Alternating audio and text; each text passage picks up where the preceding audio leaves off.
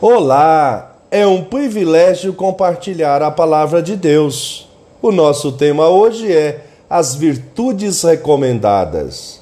Em Romanos 12, 20 e 21, lemos: Se seu inimigo tiver fome, dele de comer.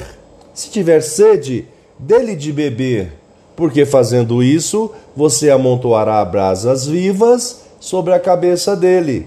Não se deixe vencer pelo mal mas vença o mal com o bem.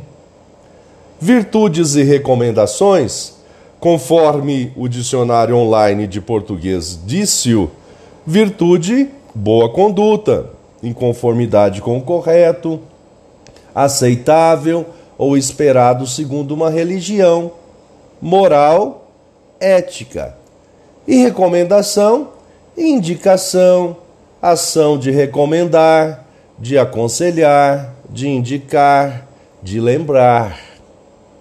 É comum, quando viajamos para lugares de primeira vez, assegurar de indicações sobre vários detalhes. Qual a melhor rota? Qual o melhor hotel com bom custo-benefício? Quais os pontos pitorescos?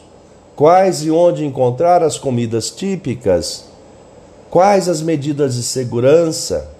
E tantas outras possíveis. Essa atitude é considerada sábia e prudente, pois desta forma podemos usufruir de conhecimentos já experimentados por outros.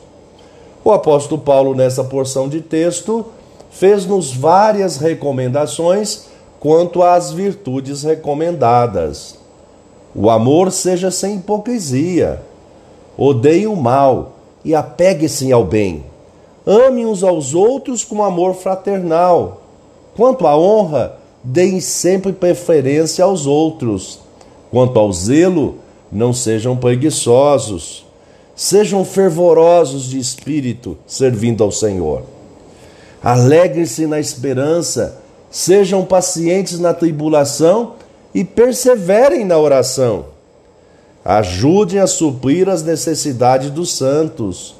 Pratiquem a hospitalidade. Abençoe aqueles que perseguem vocês, abençoem e não amaldiçoem.